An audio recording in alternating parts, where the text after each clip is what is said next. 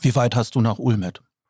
Und ich habe gesagt, äh, 35 Minuten schätze ich jetzt mal. Wieso? Ei, da sind zwei Polizisten erschossen worden.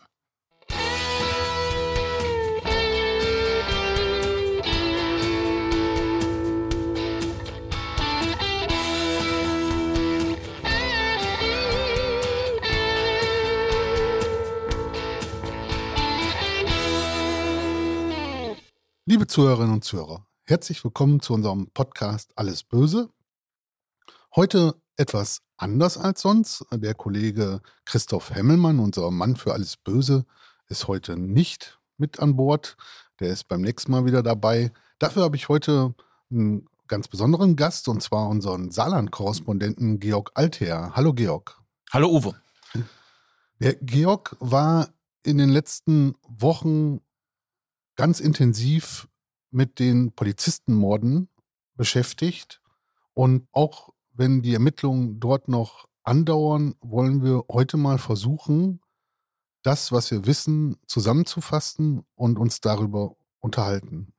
Georg, am 31. Januar habe ich morgens um, ich glaube, es war so kurz nach sieben, eine Push-Mitteilung bekommen von der Rheinpfalz. Ähm, der stand dass im Raum Kusel zwei Polizisten ermordet wurden, erschossen wurden. Ja, dann geht beim Journalisten, fängt das Herz an zu klopfen, weil man weiß, das ist eine große Nummer. Ähm, da werden wir jetzt äh, viel mit zu tun haben. Ich habe direkt in der Online-Redaktion angerufen, habe mit der Kollegin morgens gesprochen. Wir haben einen Live-Blog angelegt, äh, um darüber zu informieren. Und wir wussten ja noch gar nicht viel. Ja, und dann kam irgendwie in der ersten Meldung, dass es äh, zwei äh, Polizisten sind, eine Frau, ein Mann, 24 und 29 Jahre alt. Wie hast du davon erfahren an dem Morgen? Also es war ein bisschen kurios. An dem Morgen habe ich ähm, weder auf mein Handy geguckt noch habe äh, Nachrichten gehört, sondern habe mich, nachdem ich den Junior für die Schule fertig hatte, an den PC gesetzt und ähm, wollte was schreiben ähm, vom Sonntag noch. Also ich bin ein Naturfreund und sonntags gesehen, die ersten Schneeglöckchen bei mir im Garten hatte ich fotografiert und Krokusse fangen an durchzubrechen. Und da wollte ich ein paar Bilder rüberschicken und ein bisschen Text und sowas für äh, so eine nette Geschichte. Und da ruft mich die Rebecca an, die Chefin vom Pfalzressort und hat gesagt, wie weit hast du nach Ulmet? Und ich habe gesagt, äh, 35 Minuten schätze ich jetzt mal. Wieso? Ei, da sind zwei Polizisten erschossen worden. Kannst du hinfahren? Habe ich meine Tochter angeguckt und so mit den Augen gesagt, schaffen wir das jetzt, dass ich dich innerhalb von einer Viertelstunde im Kindergarten habe und dann hat das an dem Morgen ausnahmsweise geklappt in der kurzen Zeit und dann bin ich halt ab nach Kusel gefahren. Ich kenne den Tatort ganz gut. Ich kenne die Strecke ganz gut. Das ist so eine Abkürzung, die habe ich früher immer benutzt, äh, als ich in Mainz noch studiert habe und bin dann sozusagen, konnte Kusel, Rammelsbach und Altenklan abkürzen über diese Strecke, wo das passiert ist. Als du dahin gefahren bist, was ist dir da so durch den Kopf gegangen? Man ist dann voll konzentriert. Also die Anspannung ist sofort da. Ähm, ich habe ganz schnell meine Sachen zusammengekramt und bin dann im Auto, habe ich mich darauf vorbereitet, was, was mich da jetzt erwarten könnte. Ähm, ich hatte so die Gegebenheiten, wie es dort ist, ungefähr noch im Kopf, habe erwartet, dass äh, die Polizei schon ab Blaubach abgesperrt haben würde und bin dann Blaubach reingefahren, keine Polizei. Ähm, da ist mir ein Polizeiwagen entgegengekommen bis zum Ortsende, aber immer noch nicht abgesperrt. Dann habe ich ähm, den Wagen abgestellt am Hotel Reweschnier und habe dort dann das erste Video dann aufgenommen mit dem, was ich da schon wusste. Was wusstest du bis dahin? Ich wusste das, was mir die Kollegin gesagt hatte, dass zwei Polizisten dort erschossen worden sind, dass die Täter auf der Flucht sind, dass davor gewarnt wird, die Täter ähm, im Auto mitzunehmen oder überhaupt Anhalter mitzunehmen und das noch völlig offen ist, die Hintergründe der Tat und vor allem Fluchtweg und wo sich die Täter aufhalten könnten. Magst du die Gegend da nochmal ein bisschen beschreiben für unsere Zuhörer und Zuhörerinnen, die sich nicht in, im Raum Kusel auskennen? Also Blaubach ist äh, ein Fremdenverkehrsort, also da kann man im, im Hotel schön Urlaub machen und es ist eine, eine Gegend sehr ländlich geprägt und hinter Blaubach geht es dann äh, über Wiesen, kurvige Straße, schmale Straße, den, den Berg hoch mehrere Kilometer und dann erreicht man oben auf der Höhe so eine kleine Siedlung, die heißt Maiweiler Hof, die gehört zu Oberalben, liegt aber ab äh, extra da so auf, auf der Höhe, ein paar Bauernhöfe, paar Häuser, ich würde mal sagen 50 Menschen wohnen dort. Wirklich sehr, sehr ländlich da und dann geht es von der Höhe Maiweiler Hof den Berg runter, abschüssige, stark abschüssige Strecke, meistens durch den Wald runter, ich schätze mal so vier Kilometer bis Ulmet. Das ist auch so ein schöner Ort im, im Klantal dann wieder. Aber die Gegend an sich ist sehr ländlich, sehr einsam. Die Strecke grenzt direkt an den Truppenübungsplatz Baumholder. Das ist ein Riesengelände, so groß wie das Stadtgebiet von Mainz, um das mal jetzt zu vergleichen. Und da ist eigentlich nichts los, vor allem nachts nicht. Und wie ging es dann an dem Morgen bei dir weiter? Also kurz hinterm Maiweiler Hof, ähm, wo die Strecke runter nach Ulmet geht, da ist eine Kreuzung, links geht es nach Oberalben. Da hatte die Polizei dann abgesperrt. Ähm, das waren Polizeibeamte mit Helm und ähm, also stark geschützt, Absperrband, mehrere Polizeiautos. Es waren da noch nicht so viele Journalisten. Ich würde mal sagen, zwei äh, Kollegen mit ihrem Kamerateam und so weiter, die waren schon dort. Und ähm, klar, ich habe die Beamtin dann an der Absperrung gefragt, äh, wo ungefähr der Tatort liegt, ob sie mir ein bisschen was sagen kann, wann das ungefähr passiert ist, wie es passiert ist. Und natürlich hat sie nichts sagen können. Sie wusste es selbst nicht. Sie ist dahin geschickt worden, um die, um die Absperrung zu sichern. Ich bin da ein bisschen rumgelaufen, habe gesehen, dass an einer Stelle eine Wiese komplett umgepflügt ist von Wildschweinen, sodass mir schon klar war, dass da oben viel Wild leben müsste, sollte.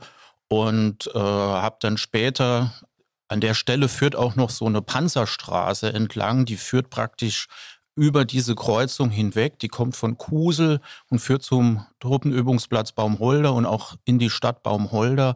Das ist so eine Straße, die kennt eigentlich keiner, nur die Leute, die da wohnen, wird, äh, ist keine offizielle Straße, wird aber von Leuten benutzt, die von Kusel nach Baumholder wollen, wenn sie mal einen getrunken haben oder wenn sie schneller da sein wollen. Da ist keine Kreuzung, nichts, da kann man einfach so durchpfeffern und das machen, machen manche Leute. Und von dieser Panzerstraße aus hatte man dann den Blick runter auf die Absperrung der Polizei. Und von dort oben habe ich dann auch gesehen, dass ähm, Spurensicherung gekommen war. Die haben sich angekleidet, da ihre, ihre weiße Schutzanzüge und habe ich dann auch gesehen, dass die ähm, irgendwas aufnehmen und so in ihre Plastiktütchen stecken. Dann ist ein Polizeihubschrauber am, am Himmel gewesen. Und ja, klar, dann zückt man äh, die Kamera und beginnt das dann auch zu filmen und macht dann nochmal so ein kurzes Video, um das dann auch äh, im Bild festzuhalten. Wir sprechen jetzt so Uhrzeit, äh, das war dann so gegen 10, 11 Uhr schon oder? Ähm naja, gut, als, also ich habe den, das erste Video bei Blaubach, schätze ich mal, dass ich das so zwischen halb neun und neun gemacht habe. Und dann werde ich so ab 9 Uhr da oben gewesen sein an der Absperrung. Fernsehen, Südwestfunk, äh, Bild, Servus TV habe ich gesehen.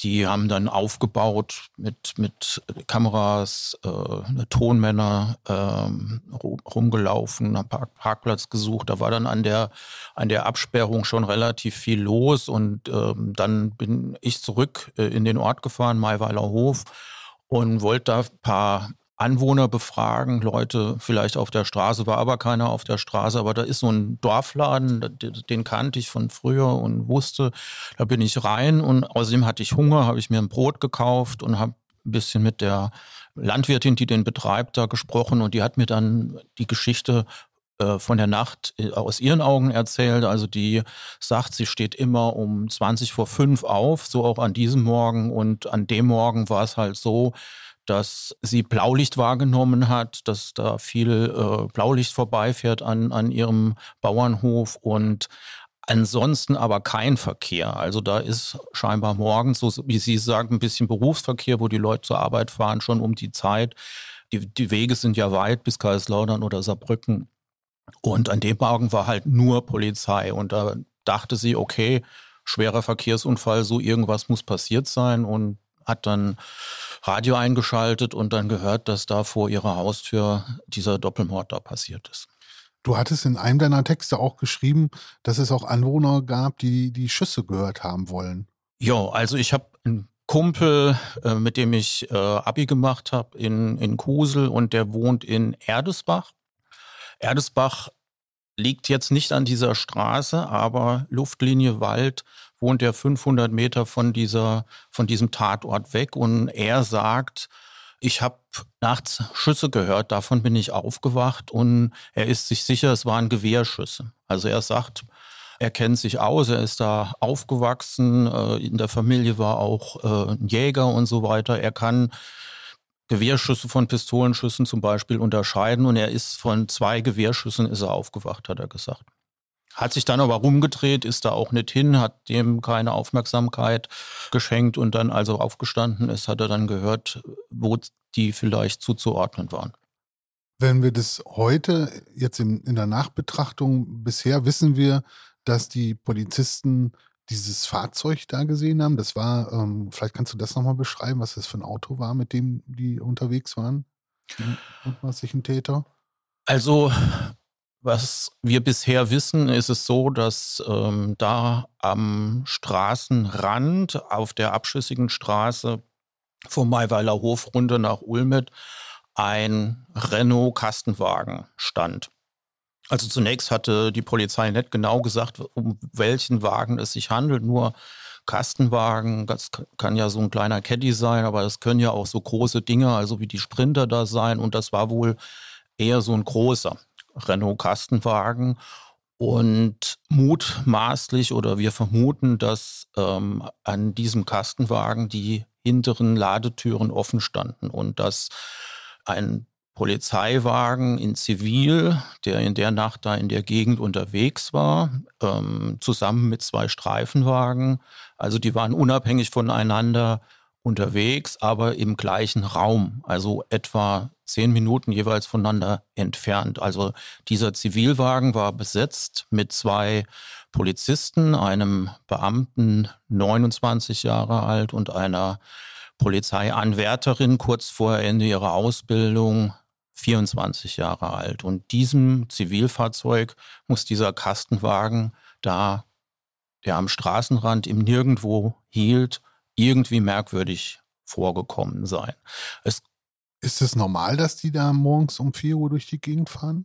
Die Polizei hat uns gesagt, dass in jener Nacht diese drei Fahrzeuge der Polizei die Aufgabe hatten, Eigentumsdelikte aufzuklären. Also was sind Eigentumsdelikte, Diebstahl, Raub, aber eher, ich sage jetzt mal Kleinkriminalität, die haben vielleicht einen Dieb gesucht, einen Einbrecher, der neulich da irgendwo in der Gegend mal ein Sportheim oder ein Schützenhaus aufgebrochen hat, um, um, um Bargeld zu stehlen oder drei Kasten Bier oder sowas.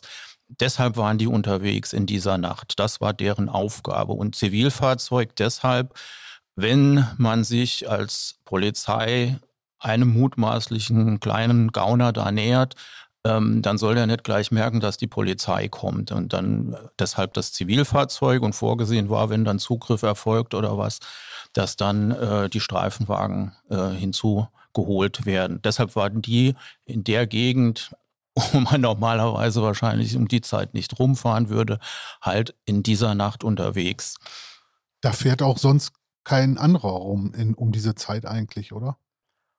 Also die Frau in dem Dorfladen hat gesagt, dass da nachts nicht so viel los ist und mein Kumpel hat gesagt, ja, ich habe gesagt, da wird wohl alle Stunde mal ein Auto vorbeikommen und da hat er gesagt, sag mal lieber alle vier Stunden. Hm. So, und jetzt kommen die mit ihrem Zivilwagen da angefahren, sehen diesen Kastenwagen und wie ist es wohl weitergegangen dann? Die werden diesen Kastenwagen gesehen haben, haben dann gestoppt, sind ausgestiegen. Das ist jetzt äh, sozusagen Rekonstruktion, also eine Vermutung. Es ist noch nicht ganz gesichert. Es gibt ja auch äh, bisher keine Zeugen des Vorfalls. Ähm, die werden ausgestiegen sein und die werden an den Wagen näher herangetreten sein. Dann haben sie einen ersten Funkspruch an ihre Kollegen in den beiden Streifenwagen abgesetzt. In dem war die Rede, dass die beiden Polizisten dubiose Personen, so war die Formulierung, an einem stehenden Auto bemerkt haben oder entdeckt haben und dass sie jetzt die mal kontrollieren wollen. Der erste Funkspruch war sehr kurz. Und daraufhin sind die wohl an die beiden da herangetreten und mutmaßlich die angehende Polizistin hat dann nach den Papieren gefragt und hat wohl Führerschein und Personalausweis eines 38-jährigen Mannes dann erhalten. Und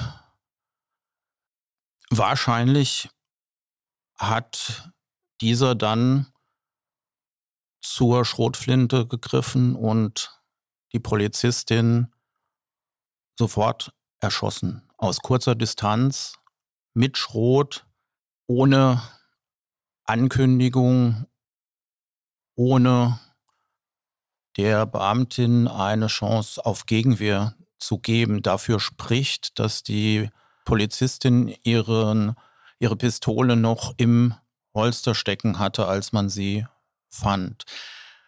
Das ist an Brutalität kaum zu überbieten. Also wenn ich mir vorstelle, die nimmt den Führerschein, den Personalausweis und hebt die Waffe und schießt, wenn es so gewesen ist. Also wenn es so gewesen ist, dann ist das äußerst brutal, also für mich auch grausam. Es ist so eine Schrotflinte, da ist halt Schrot drin, Schrot streut. Es ist, führt zu furchtbaren Verletzungen. Von daher mag man sich das gar nicht vorstellen. Jetzt hat er geschossen. Also wie gesagt, wir, wir versuchen das zu rekonstruieren. Dann hat er geschossen. Also 45 Sekunden nach dem ersten Funkspruch haben die Beamten in den Streifenwagen den zweiten Funkspruch erhalten von dem 29-jährigen Polizisten und der sagt, kommt schnell, die schießen, kommt, wir sind zwischen Ulmet und, dann bricht der Funkspruch ab, man hört noch einen Schuss und zu vermuten ist, dass dieser Schuss, den die Beamten in den Streifenwagen dann hörten, den Polizisten tödlich traf. Der Polizist wurde getroffen von vier Kugeln aus einer Büchse, also einer Jagdwaffe, die dafür bekannt ist, dass von Hand nachgeladen werden muss. Und äh, es muss wohl so gewesen sein, dass der Polizist, nachdem die, seine Kollegin getötet war, auch beschossen wurde. Er hat dann sein Magazin leer geschossen, also 14 Schüsse noch abgegeben, die den Wagen trafen, aber offenbar keinen der mutmaßlichen Täter trafen. Und möglicherweise hat er sich dann abgewandt und ist dann von hinten dann erschossen worden. In dem Auto saßen zwei Männer? Es waren am Auto zwei Männer. Ob die drin saßen oder nicht, ist nicht klar. Also die Staatsanwaltschaft geht davon aus, dass beide Männer geschossen haben. Wenn man das versucht zu rekonstruieren, könnte es aber auch so sein, dass der 38-Jährige beide Morde begangen hat und der andere nicht schoss. Also es ist jedenfalls die Aussage des Anwalts des zweiten mutmaßlichen Täters, 32 Jahre alt, dass sein Mandant nicht geschossen habe und dass die Ergebnisse der Schmauspuranalyse und der Kriminaltechnik dieses auch belegten. Die Staatsanwaltschaft hat dazu bisher noch nicht Stellung genommen. Sie sagt, wir gehen davon aus, dass beide geschossen haben. Es ist möglich, dass beide Männer am Wagen standen oder auch hinterm Wagen standen. Der Anwalt des 32-Jährigen sagt, sein Mandant habe in dem Moment wild verladen, also in den Wagen noch verladen. Möglicherweise saß der 38-Jährige am Steuer oder stand möglicherweise auch neben der Wagentür und hat, als die Papiere verlangt äh, wurden und äh, diese auch ausgehändigt und hat dann aber die Gelegenheit genutzt, Wagentür zu öffnen, Büchse raus und dann zu schießen. Das kann auch sein. Nach dem, was wir heute wissen, waren die beiden unterwegs, ja, um zu wildern. Also die haben, äh, haben im, im, in dem Kastenwagen wurde nachher auch einiges an totem Wild gefunden. Warum? Da kommen wir später nochmal drauf zurück, warum die da gewildert haben. Ähm, das war, glaube ich, nicht nur zum Eigenverzehr, sondern da steckte noch was anderes hinter. Da reden wir gleich drüber. So, die beiden Polizisten sind tot die liegen da jetzt. Die 24-jährige und der 29-jährige Polizist, wahrscheinlich haben sie beide nicht, nicht mehr lange gelebt nach den Schüssen. Wie ging das dann weiter? Die sind geflüchtet. Ähm, wie ist die Polizei darauf aufmerksam geworden? Sind die anderen Streifenwagen dann direkt dahin? Also es war wohl so, dass die Streifenwagen hatten ja die beiden Funksprüche und die wussten dann nach dem zweiten, jetzt müssen wir da schnell hin. Normalerweise hat man mir gesagt, wäre der eine Streifenwagen in zehn Minuten am Tatort gewesen. Aber in einem Fall, wo es heißt, es wird geschossen, dann müssen die Beamten nochmal Schutzkleidung anlegen, bevor sie da hinfahren, weil sie ja damit rechnen müssen, auch beschossen zu werden. Das heißt, die hören den Funkspruch, fahren an den Straßenrand, rennen zum Kofferraum, legen die nochmal die Schutzausrüstung an. Das ist so ein Helm und nochmal eine, eine, eine viel stärkere rüstungsähnliche Weste oder Jacke, sagen wir so. Und das dauert ja dann auch nochmal zwei, drei Minuten, bis ich das rausgeholt und angelegt habe. Also gehen wir mal davon aus, nach 12, 13 Minuten waren die am Tatort. Als die eintrafen, lebte der Polizist noch. Er war noch am Leben, also Notarzt geholt, aber er ist wohl dann nach kurzer Zeit verstorben. Die Beamtin war tot. Die Beamtin lag neben dem Wagen und äh, der Beamte lag im Straßengraben ein bisschen weiter weg vom Wagen, was auch dafür spricht, dass er noch versucht hat, äh, irgendwie wegzukommen und aus der Schusslinie dann zu kommen. Gut, natürlich dann Notarzt, Rettungswagen geholt, aber der, der Beamte war tot und dann beginnt natürlich die Fahndung sofort. Äh, man hat ähm, den Personalausweis, man hat den Führerschein, also hat man den Namen eines der mutmaßlichen Täter und dann.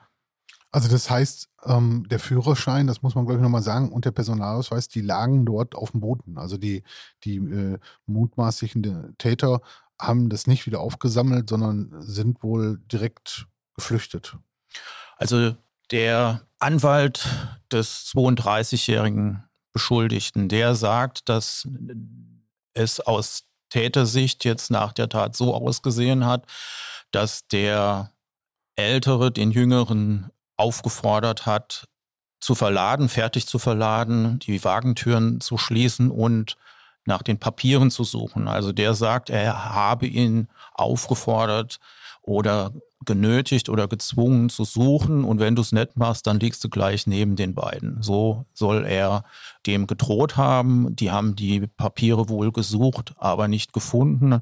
Sie wussten ja, dass die Funksprüche abgesetzt wurden. Die mussten dann also gucken, dass sie vom Acker kommen und sind dann wohl davon gefahren, hatten aber nach wenigen Kilometern schon eine Panne. Ähm, und zwar Mutmaßlich deswegen, weil der Polizist, der dann, äh, bevor er äh, gestorben ist, ja noch aufs Auto geschossen hat und dabei das Auto wahrscheinlich so beschädigt hat, dass es einfach nicht mehr weiterfuhr. Und dann äh, hatten die wohl die Dreistigkeit, äh, jemanden anzurufen, einen Bekannten im, im östlichen Saarland und aufzufordern, komm und schlepp uns ab. Die werden dem nicht gesagt haben, was passiert ist, aber der ist dann gekommen und hat die abgeschleppt. Äh, offensichtlich diesen, diesen großen Kastenwagen mit 22 Stück erlegten Dammwild bis nach Sulzbach ins, ins Saarland. Sulzbach liegt kurz vor Saarbrücken. Also eine ordentliche Strecke. Und da sind die hingekommen, irgendwie auch ohne aufzufallen. Aber das ist ja eigentlich unfassbar, wenn man sich äh, überlegt, dass die diese, diese beiden Morde da geschehen sind, ja, die flüchten, äh, vergessen oder finden die Papiere nicht. Ähm, das ist ja auch nicht wirklich rational. Also ich sag mal, wenn man wenn man da rational drüber nachdenkt, was man eigentlich gar nicht kann in so einem Fall, aber dann äh, würden die ja nicht vorher fahren, bevor sie die Papiere nicht gefunden haben, weil sie ja genau wissen, dass sie damit eigentlich ähm, geliefert sind. Flüchten dann, ja, dann bleibt dieses Auto stehen und dann so kaltblütig zu sein, dann auch noch jemanden anzurufen, also das ist, ähm, ich finde es, also es, man kann es gar nicht begreifen. Ja, menschlich ist es nicht zu begreifen. Also zum einen wie kann man so brutal sein und einer jungen Polizistin mit der Schrotflinte ins Gesicht oder in den Kopf aus kurzer Distanz schießen, als wäre das ein Stück wild oder also das geht einem nicht in den Kopf. Und das Zweite ist, äh, das sagst du ganz richtig, wie kann man so dreist, kaltschneuzig, kaltblütig, gefühllos sein dann äh, noch da einen anzurufen und sagen, komm, ey, wir haben da eine Panne, schlepp mich mal ab. Ähm, es geht ja noch weiter. Die sind dann abgeschleppt worden äh, nach Sulzbach und nach allem, äh, was wir von der Polizei wissen und äh, erfahren haben auf, auf anderen, aus anderen Kanälen, äh, hat der 38-Jährige dann äh, am Nachmittag in aller Seelenruhe äh, wild zerlegt da äh, in seinem ich, Keller oder, oder, oder in seiner Fleischmetzgerei oder wie auch immer und ist äh, nicht in irgendeiner Weise, was man vielleicht hätte erwarten können, äh, in einen Porsche gestiegen und nach, nach Südfrankreich oder nach Spanien gerast, sondern hat da einfach weitergemacht, als sei nichts gewesen. Der hatte einen Wildhandel. Der 38-Jährige, der hatte einen Wildhandel, ja. Also es ist so, der ist ähm, in einer Bäckereifamilie, in einer äh, groß geworden, also Vater, Großvater, Urgroßvater, alles Bäcker. Und äh, Vater ist dann gestorben, als er so 13, 14 war und hat dann hm, Bäcker gelernt äh, hat sich aber auch schon früh Jagen interessiert. Also Vater war auch Jäger gewesen und der Beschuldigte hat äh, mit 16 schon den Jugendjagdschein dann abgelegt und hatte dann mit 18 schon den Jagdschein und ist da ab mindestens 16 dann auch regelmäßig zur Jagd gegangen, hat aber Bäcker gelernt in einer, wie ich finde, der besten Bäckereien des Saarlandes und dann in einem ganz bekannten Café in Saarbrücken noch eine Konditorlehre angeschlossen und hat dann äh, sozusagen im elterlichen Betrieb da in, den, in, in der Bäckerei dann auch äh, mitgearbeitet nach Lehr- und Wanderjahren. Nach dem Tod des Vaters hat die Mutter, also die Mutter des Beschuldigten, diesen Bäckereibetrieb geführt, so von 97 bis 2016 ohne dass da irgendwelche finanziellen Auffälligkeiten gewesen wären. Also auch sehr erfolgreich. Er wurde äh, ähm, verlagert von, von Zweibrücken nach Sulzbach und da wurde ganz normal eine Bäckerei betrieben.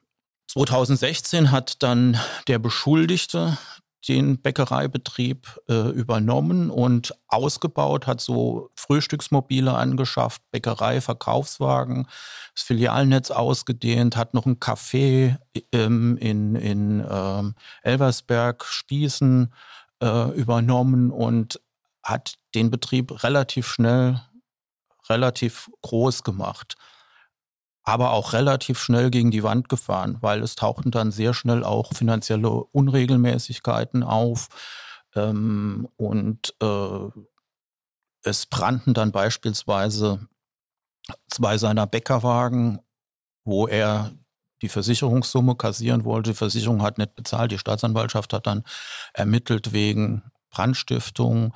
Es gab einen Raubüberfall auf eine ähm, Bäckereifiliale, wo er einen Schaden von 50.000 Euro geltend gemacht hat. Die Versicherung hat es nicht bezahlt, weil sie es nicht geglaubt hat. Die Staatsanwaltschaft hat ermittelt, hat auch wegen Insolvenzvergehen äh, ähm, äh, ermittelt.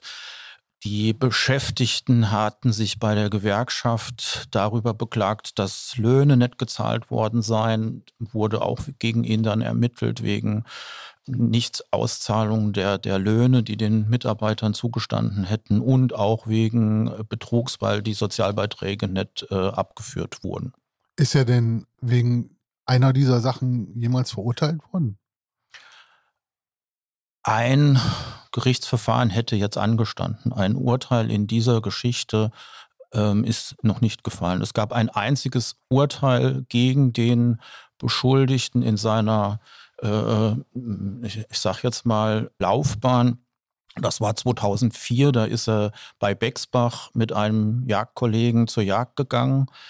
Ähm, da war er noch ein junger Kerl, 20 Jahre, und äh, da hat er diesen Jagdkollegen angeschossen. Also der hat auch eine Ladung Schrot abbekommen ins Gesicht, Brust, Hals, schwer verletzt, fast das Auge verloren. Dieser Jagdkollege hat dann gesagt, er habe nur noch einen Meter sehen können mit dem, mit dem Auge nach diesem Unfall. Da hat er eine Strafe erhalten von 4.500 Euro Geldstrafen. Die fiel auch deshalb so, ich sag jetzt mal, mild aus, weil er dem Verletzten, also den, den Mann, den er verletzt hatte, dem 5000 Euro Schmerzensgeld bezahlt hatte. Du warst in dem Ort, wo der 38-Jährige aufgewachsen ist, hast da auch mit äh, Menschen gesprochen, die ihn als Kind kannten. Was haben die denn erzählt? Also ich habe eine Frau gesprochen, die war als Kundin sehr oft in der in dem Bäckerladen in Zweibrücken und äh, die hat gesagt, das war das liebste Kind, das man sich vorstellen kann. Also der war so goldig, so brav, so ein knubbeliger Kerl, den hätte man fressen können. Das hat sie zu mir gesagt. Und äh, die war völlig baff, erstaunt, geschockt, dass dieser knuddelige Kerl da ähm, in der Lage war, als Erwachsene halt äh, ein, ein solches Verbrechen da zu begehen. Kommen wir mal wieder zurück den, von seiner Kindheit in den, in den Januar. Die sind geflüchtet. Du sagtest, die sind, der hat nachmittags sogar noch wild zerlegt. Ähm, ähm, wie ging das denn dann weiter? Äh, die Polizei hatte ja den Namen. Also die Polizei hatte den Namen ja sofort, als nachdem sie dann am Tatort war. Und ähm, dann war klar, dann kann ich gucken, wo wohnt der und recherchiere auch bestimmte Dinge. Es ist so, ich war bei einem Mann, bei einem Ehepaar, das in der Nachbarschaft des mutmaßlichen Haupttäters wohnt. Und die haben mir gesagt, das SEK war schon um 9 Uhr am Wohnhaus des 38-Jährigen und hat das durchsucht und links gemacht. Die haben den dort aber offenbar nicht gefunden. Ich gehe davon aus, dass das SEK auch schon sehr früh am Tag im östlichen Saarland war, nämlich dort, wo der Typ seinen Betrieb oder wohnt, äh, der den abgeschleppt hatte. Also ganz früh kann es nicht gewesen sein, aber es war wohl auch nicht äh, erst am Nachmittag, dass die dort waren, weil sie vermutet hatten, er könnte auch dort sein. Und ähm, es gibt klare Hinweise, dass die Polizei wirklich alle möglichen Orte abgeklappert hat, wo der sich aufhalten könnte. Gemeldet war er, also polizeilich gemeldet war er in Homburg. Ob er wirklich dort gewohnt hat, steht mal dahin. Da waren die auch schon sehr früh und haben das abgeklappert.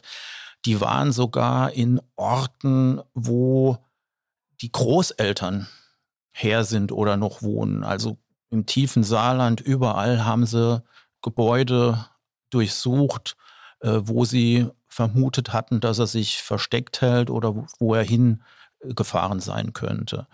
Ähm, den entscheidenden Hinweis haben die dann erhalten, davon gehe ich jetzt mal aus, von dem Mann, der den Transporter abgeschleppt hatte. Dem ist das dann irgendwann wohl zu heiß geworden. Der hat seine Anwältin angerufen ihr die Geschichte erzählt und die Anwältin hat dann die Polizei informiert und wohl auch den entscheidenden Hinweis auf den Aufenthaltsort des 38-Jährigen gegeben und dort erfolgte der Zugriff dann so gegen 17 Uhr am Nachmittag. Unheimlich schnell, wenn man ähm, überlegt, äh, wie es in manchen Mordfällen, wie lange das dauert, wenn man, äh, sag ich mal, sich den anguckt, da muss man ehrlich sagen, dann haben die da schon ganz gute Arbeit gemacht. Ja, also ich habe mit Leuten gesprochen, die haben gesagt, wieso hat das so lange gedauert? Die hatten doch den Ausweis, die hatten die Adresse, aber man muss sich ja auch mal vergegenwärtigen, an der Adresse, die auf dem Ausweis steht, da war er nicht. Und an den anderen Adressen, da war er auch nicht. Und ich muss da ja auch sehr vorsichtig vorgehen. Ich weiß, dass der Typ brandgefährlich ist. Das heißt, ich kann da nicht einfach mit zwei Polizisten rein, sondern ich muss da jeden, jedes Mal mit dem SEK rein, also Sonderkommando, voll bewaffnet, das in erster Linie sich ja auch mal selbst schützen muss.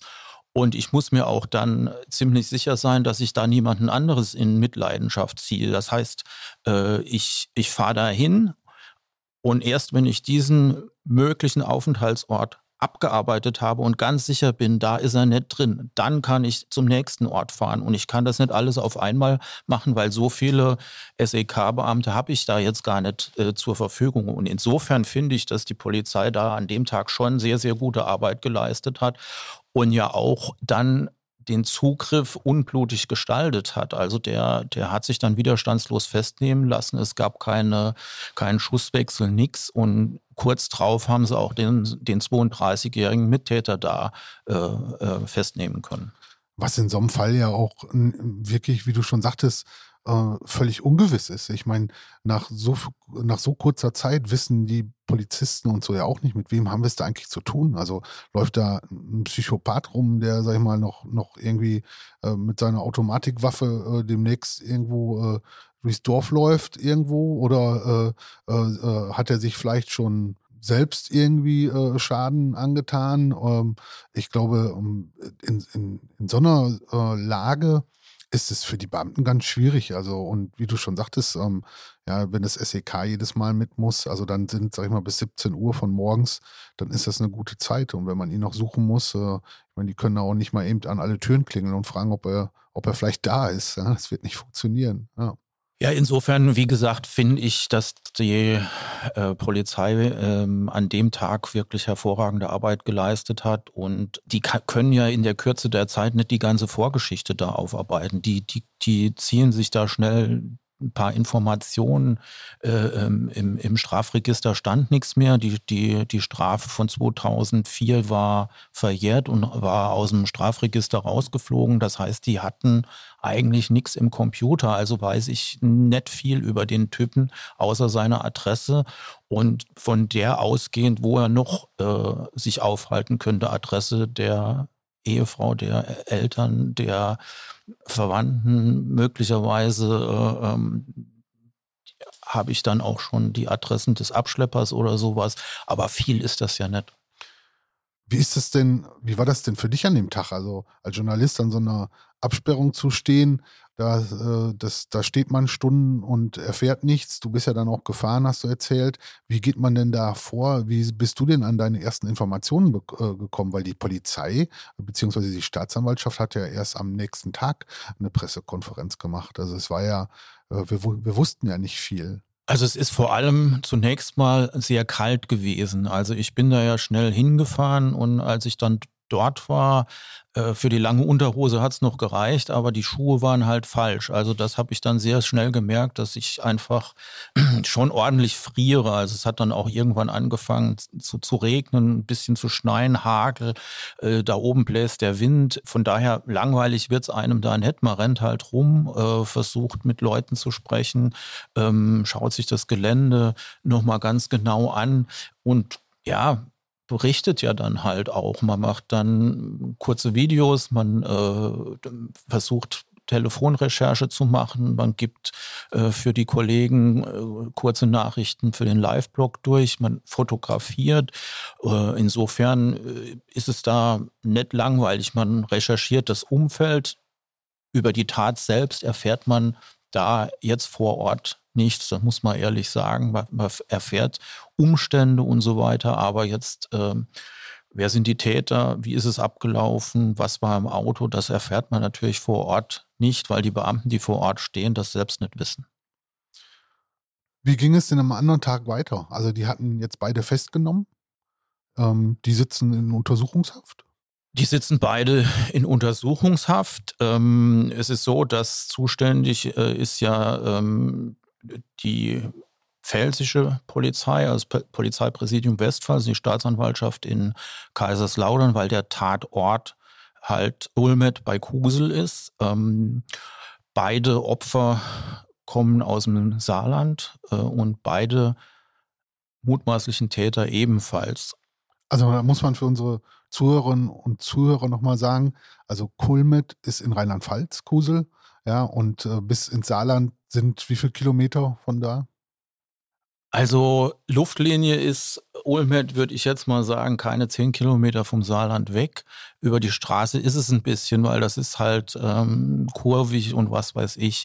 Also beide Polizisten sind ja äh, Saarländer. Der, der der 29-jährige Beamte, der hat in Freisen gewohnt. Das ist ein Ort direkt an der Grenze und er hat halt auf der Wache in Kusel gearbeitet. Das ist, der ist da in 13 Minuten, glaube ich, äh, äh sagt Google. In 13 Minuten ist man von Freisen in, in Kusel. Das ist alles sehr nah.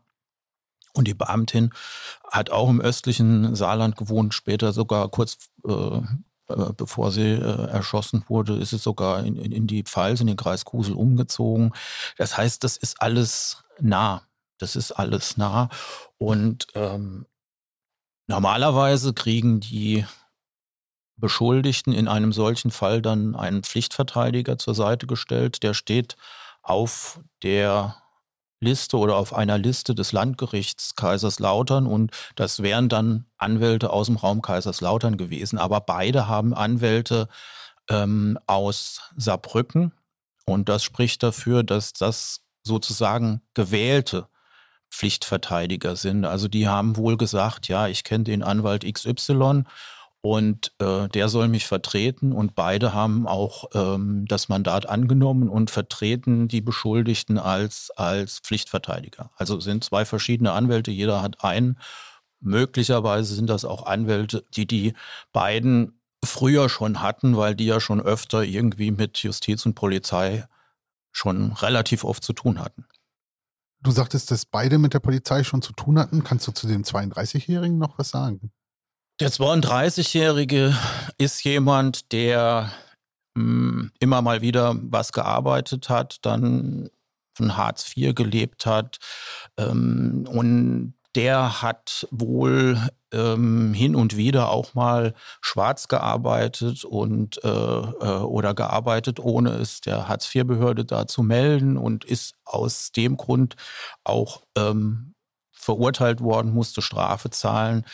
Außerdem ähm, soll er Überweisungsbelege äh, gefälscht haben. Aber ich sag mal, so besonders viel kann er nicht auf dem Kasten haben, denn wenn ich einen Überweisungsbeleg fälsche und jetzt irgendwoher erfahre ich äh, die IBAN eines einer Person und schreibe da eine Überweisung an mich selbst, dann ähm, kommt das meines Erachtens relativ schnell raus und hätte auch damit rechnen können. Also so Sachen hat der halt gedreht und offenbar hat ihn der Wilderer, der mutmaßliche Haupttäter, dann halt für Gelegenheitsjobs, Hilferjobs da hin und wieder engagiert und gehe ich jetzt mal einfach davon aus, auch schwarz bezahlt.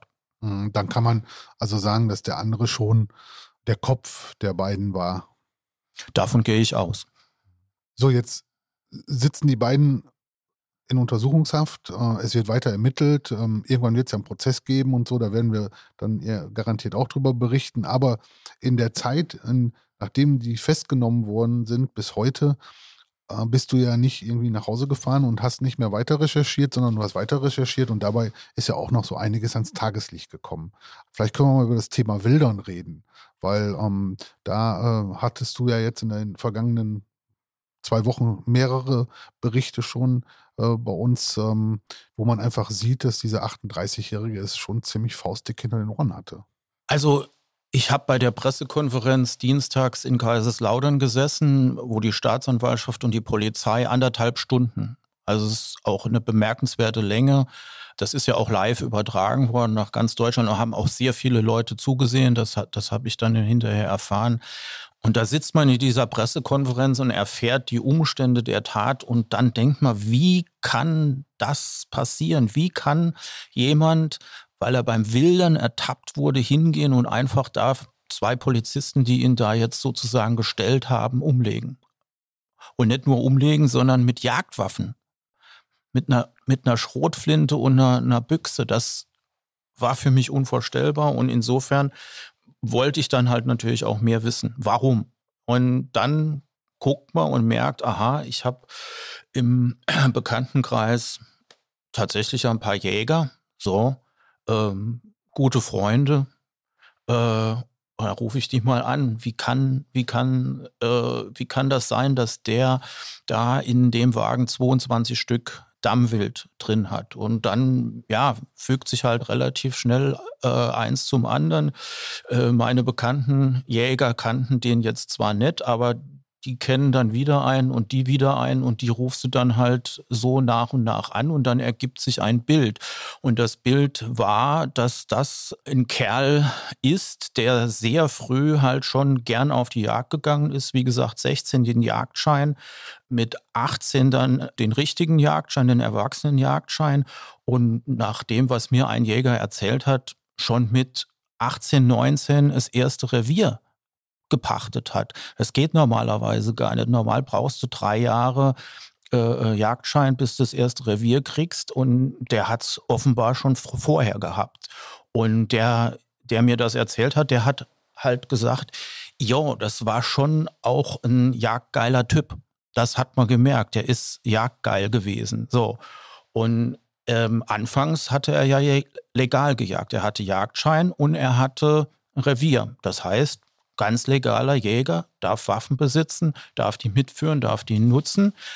Dann passiert 2004 äh, auf der Jagd in seinem Revier bei Bexbach, da bei der Hasenjagd oder Kaninchenjagd, da leben, also zu der Zeit haben da viele Kaninchen gelebt, schießt der wohl durch Gebüsch einfach mal so da und trifft dann seinen Jagdkollegen. Unfall, Versehen, das war seine Interpretation. Trotzdem hat die zuständige Behörde dann gesagt, ähm, damit ist der Jagdschein jetzt aber weg. Und dann hat das geschafft, von 2004 dieses, diesen Entzug des Jagdscheins sechs Jahre hinzuziehen. Also 2004 ist das passiert, wo er den, den äh, Kollegen da anschießt und dafür auch bestraft wird. Und die Behörde will ihm den Jagdschein entziehen. Und er hat so lange prozessiert, Widerspruch eingelegt, Wohnsitz gewechselt, um zu einer anderen Behörde zu kommen, dass der Jagdschein erst 2010 entzogen wird tatsächlich. Und damit waren die Waffen dann auch weg. Zwei Jahre später hatte er ihn wieder. Also normalerweise kommt dann eine Sperrzeit, die eigentlich mindestens drei Jahre sein sollte. Aber er hat es dann auch wieder geschafft, nach zwei Jahren wieder einen Jagdschein zu haben. Da werden sich jetzt im Nachhinein auch noch mal einige zu äußern müssen, oder? Ja, es gibt mit Sicherheit, äh, davon bin ich überzeugt, Verfehlungen bei Behörden. Also es gibt beides. Es gibt Behörden, die hinter dem her waren und unbedingt den Jagdschein nochmal da haben wollten. Aber es gab wohl auch andere, die gesagt, oh ja, komm, das, nach zwei Jahren kann der den wieder haben und so weiter und so fort.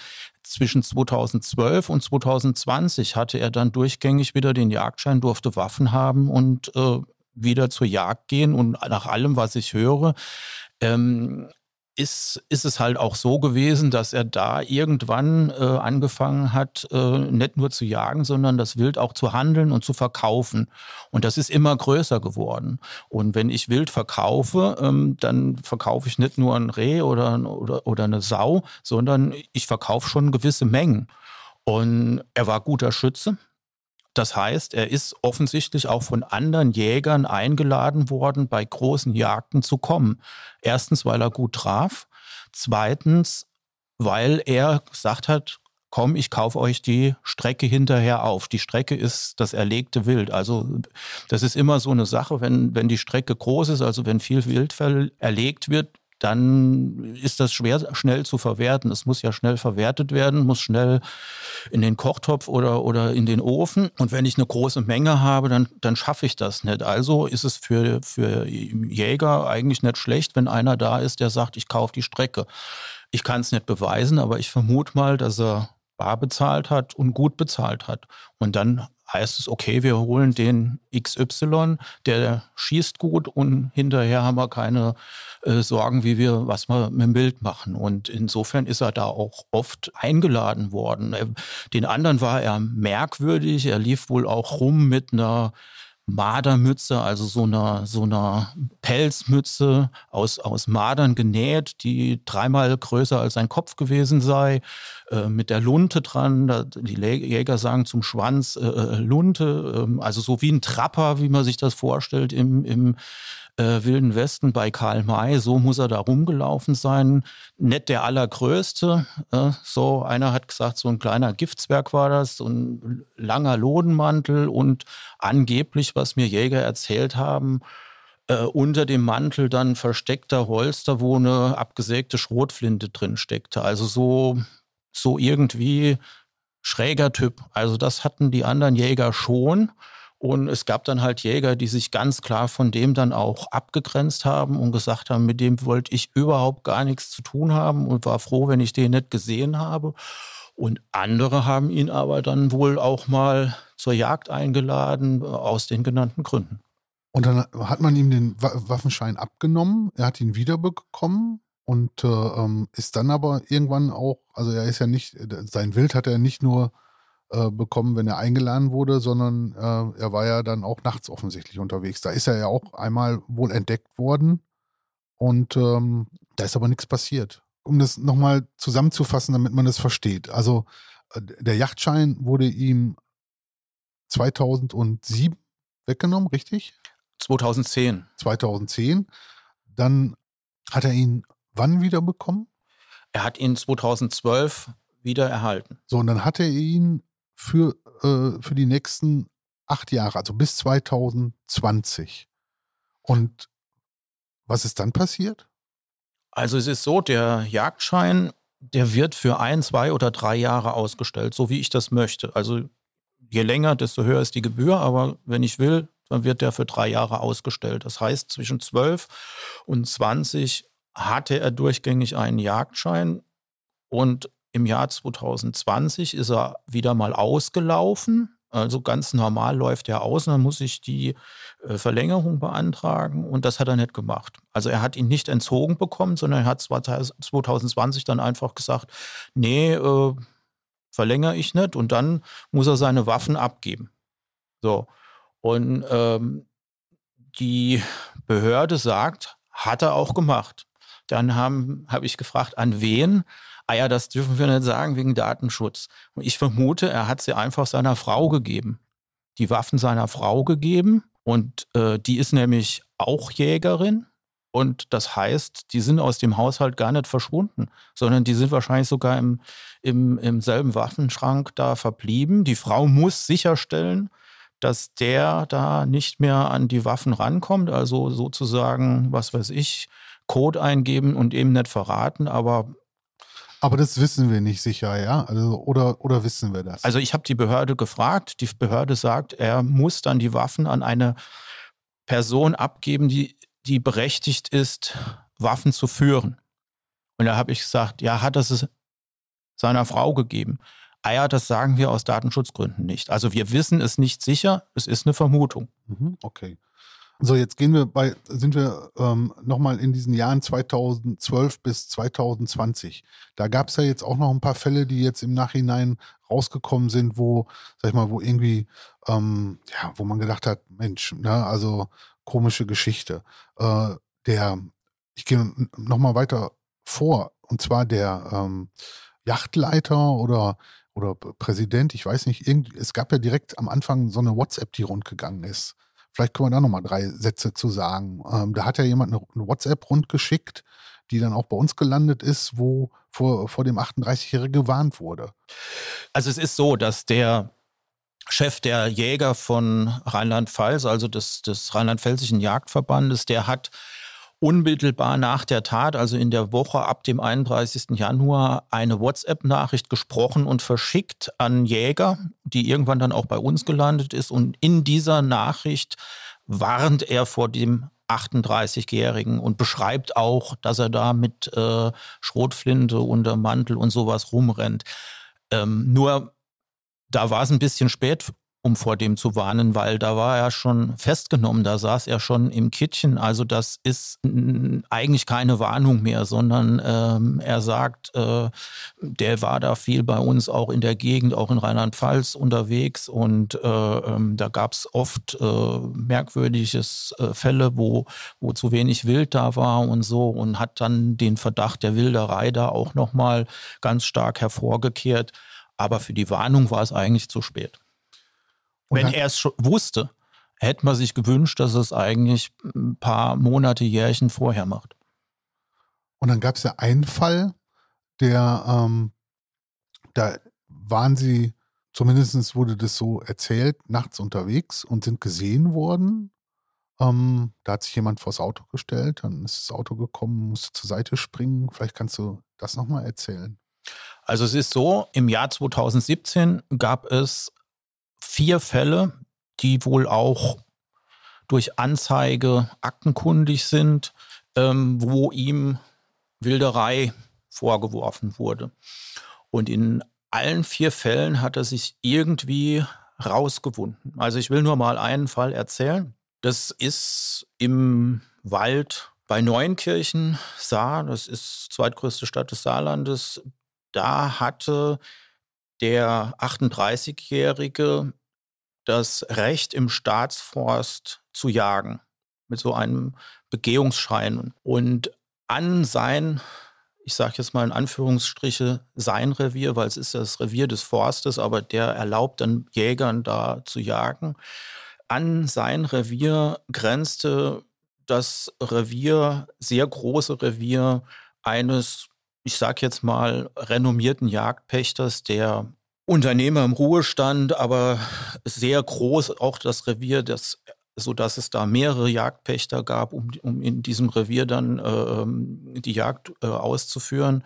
Und da gab es einen Vorfall, wo der 38-Jährige im fremden Revier am Abend, im letzten Licht des Tages, ein Reh geschossen haben soll. Das hat ein Zeuge mir geschildert.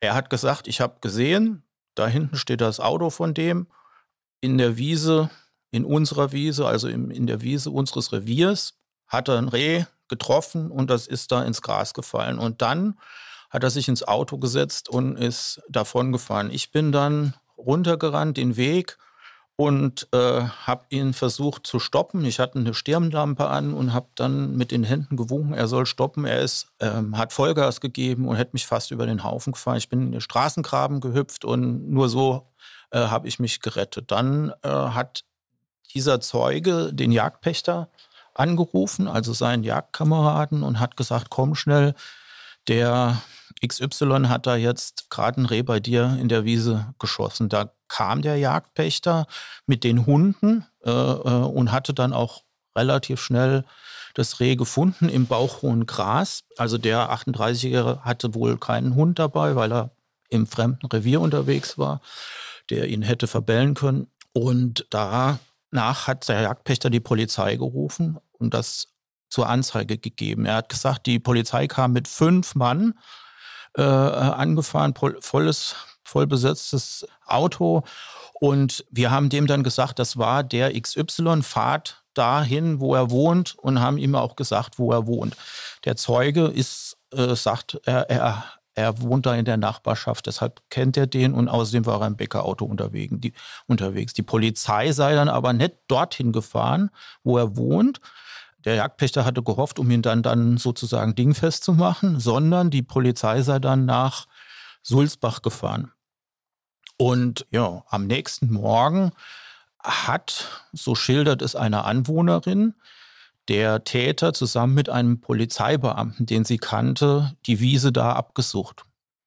Und darüber hat die Anwohnerin den Jagdpächter informiert und der Jagdpächter wiederum hat dann den Polizisten angerufen und gesagt, den kannte er auch. Sag mal, was habt ihr denn da heute Morgen bei mir im Revier gemacht? Und dann hat der, habe der Polizist gesagt, Hä, war das dein Revier? Äh, wussten wir gar nicht. Wir haben da äh, ein Reh gesucht, das der junge Kollege da gestern Abend geschossen hat. Und ähm, dann hat der Jagdpächter den Polizisten so seine Schilderung gefragt, ja, äh, habt ihr das Reh gefunden? Und was war es denn? War's, wie ist es denn? Was war es denn für ein Schuss? Und da habe der Polizist gesagt, ja, das Reh haben wir gefunden und es war Blattschuss. Und dann habe der Jagdpächter zum Polizisten gesagt, hey, Vorname, du lügst doch. Ich habe das Reh gestern Abend gefunden. Ich habe den Kopf und es war Kopfschuss. Ich habe den Kopf eingefroren und äh, das ist dann, äh, was du da erzählst, das kann nicht stimmen. Und äh, dann hat sich der Jagdpächter mit seinen Kollegen, Mitjägern beraten, was er nun tun soll und auch den Jagdaufseher angerufen und gesagt, was machen wir jetzt? Und dann äh, haben die gesagt, ja, geh zur Polizei. Und das äh, will der Jagdpächter dann auch getan haben äh, hat das zu Protokoll gegeben, dass da der Polizist dem, dem, dem äh, Haupttäter von Kusel da geholfen hat, damals 2017. Und er sagt, ich habe nie wieder was davon gehört. Also die haben mich nie vernommen, da ist nie was passiert. Das ist eine Geschichte. Was sagt die Polizei dazu? Also ich habe die Staatsanwaltschaft gefragt und die in Lautern hat an Saarbrücken verwiesen und Saarbrücken hat gesagt, wir sind in Ermittlungen und äh, können derzeit äh, noch nichts zu sagen. Also ich warne dich schon mal vor, Georg. Ich glaube, dieser Podcast wird einen zweiten Teil bekommen, weil ähm, spätestens, wenn die Verhandlung ist, werden da sicherlich noch mal ein paar Dinge auf den Tisch kommen, äh, die wir heute nicht beantworten können oder die wir auch nicht wissen. Ich fasse das noch mal zusammen. Also da läuft der 38-Jährige mit einem befreundeten Polizisten am anderen Tag auf das Feld und sucht in einem Revier, in dem er eigentlich nicht schießen darf, zusammen mit dem ein totes Reh. Also wenn das stimmt, das ist schon Hammer, oder? Wenn das stimmt, ist schon Hammer, weil wenn es stimmt, dann sind gleich mehrere Sachen vorgefallen. Der 38-Jährige ist nach diesem Vorfall, wo er das Reh geschossen hat, von dem Zeugen der ihn stoppen wollte, angezeigt worden. Also der Zeuge hat den 38-Jährigen angezeigt wegen Wilderei. Da hat die Staatsanwaltschaft ermittelt. Dann hat der 38-Jährige drei Personen beigebracht, die ausgesagt haben, zu diesem Zeitpunkt, an dem Abend, Anfang September 2017, um 21.50 Uhr saß der 38-Jährige bei uns und hat da, was weiß ich, gefeiert. Wir haben gesprochen und der war nicht, also Alibi gegeben. Und deshalb hat die Staatsanwaltschaft das Verfahren dann eingestellt. Aber mir liegt ein Brief vor, in dem die Staatsanwaltschaft an die Zeugen schreibt, sie sei nicht gewillt, das Verfahren einzustellen. Das heißt, die Staatsanwaltschaft muss da auch wirklich ernsthaft ermittelt haben. Aber nachdem das Alibi vorlag, mussten sie ja wohl einstellen.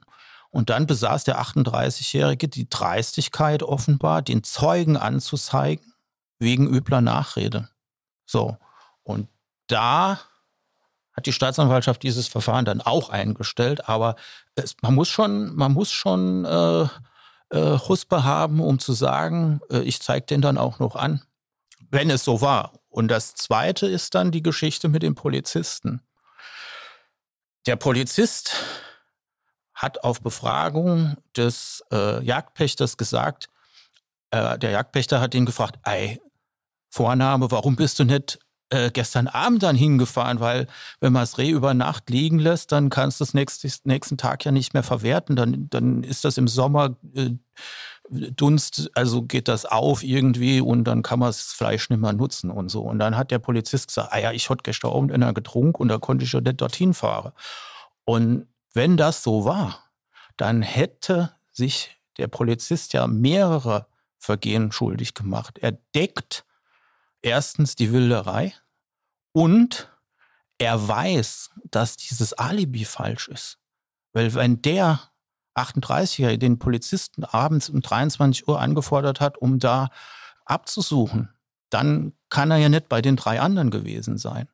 Und das wäre schon, das wäre schon krass, wenn das zutrifft. Allerdings, ähm, wir wissen es nicht, ob es so war, aber mit die, mit denen du gesprochen hast, die haben es so geschildert. Und ähm, ich denke mir mal, dass die äh, Staatsanwaltschaft äh, deine Texte auch liest. Und äh, ich bin mir sicher, dass da auch noch äh, nachgeforscht wird und dass du auch weiter an dem Thema dran bist. Georg, ähm, wir springen noch mal einmal. Ähm, ich glaube, diese Geschichte rund um den 38-Jährigen, die wird uns, ähm, uns noch mal beschäftigen. Wie gesagt, äh, in einem zweiten Teil, sicher, wenn, die, wenn der Prozess ist, dann wird man auch manche Dinge klarer sehen, noch als heute. Dann wird auch vielleicht das eine oder andere noch ans Tageslicht kommen. Ich würde ganz gerne zum Abschluss ähm, heute nochmal mit dir darüber sprechen, äh, über die beiden toten Polizisten. Weil äh, es gibt ja, sag ich mal, sehr selten Polizistenmorde in Deutschland. Ähm, der Kollege Hemmelmann, der sonst hier mit mir immer sitzt, der hat ja auch irgendwie einen Tag später darüber berichtet, äh, dass das eigentlich ähm, Gott sei Dank äh, nicht äh, äh, häufig vorkommt. Da ist es vorgekommen, die Betroffenheit war, glaube ich, in ganz Deutschland und in Rheinland-Pfalz und hier in der Gegend eh also unheimlich groß. Also es hat die Leute wirklich betroffen gemacht, vor allem weil die beiden auch noch so jung waren, also 24 und 29. Ähm, die Frau noch nicht mal fertig, noch Polizeianwärterin, kurz vor ihrem Abschluss. Du warst bei den Trauerfeiern bei beiden dabei. Magst du da noch mal drei Worte äh, drüber erzählen, wie das war? War das sehr, war also, dass es sehr bedrückend war, ist, glaube ich, ganz klar. Aber wie hast du das empfunden? Also, das war von Anfang an bei mir eine große Betroffenheit. Es ist so, ich habe einen, mein ältester Sohn ist 31 Jahre alt. Einer seiner besten Freunde ist Polizist geworden und arbeitet als Polizeibeamter im Kreis Kusel. Und als ich die Nachricht oder als ich erfahren habe, dass da zwei Polizisten, zwei junge Polizisten erschossen wurden, da ist es mir aber eiskalt den Rücken runtergelaufen, weil ich den, ich kenne den sehr gut. Das also im Herbst war bei uns im Dorf nochmal Kerwe und dann ist er da auf die Bühne und hat mit der Gitarre und so. Und da habe ich gedacht, ach Gott, Gitarre kann er auch spielen und singen und war klasse. Und ich gedacht, oh Gott. Ähm, er war es jetzt nicht als Opfer, aber der Beamte, der gestorben ist, im gleichen Alter und äh, die junge Polizistin, die hat bei mir in der Nähe gewohnt. Ich habe sie nicht gekannt, aber es, äh, ich kenne halt Leute, die sie kennen und wo sie sich bewegt hat, wo sie ausgegangen ist und so. Das ist, das geht schon sehr, sehr nah. Und äh, ähm, das ist natürlich auch so ein Impuls, dass man sagt, auch als Journalist will man dazu beitragen, dass äh, die Täter da zur Rechenschaft gezogen werden. Jetzt da geht es jetzt nicht um Rache oder so, sondern es geht um Gerechtigkeit. Und äh, ich war bei ich war bei bei den Trauerfeiern, ich war in der Stadtkirche in Kusel. Das war in der ja Donnerstags, glaube ich, die, nach den Morden. Und das war schon sehr bewegend, weil, also in der Kirche waren ja nur geladene Gäste und wegen Corona durften da auch nur 100 rein. Aber draußen der Marktplatz Kusel, der war voll. Also Kusel, muss man nochmal sagen, hat, ich glaube, knapp 5000 Einwohner, ist keine riesen Kreisstadt, ist eine kleine Stadt. Ist die kleinste Kreisstadt Deutschlands.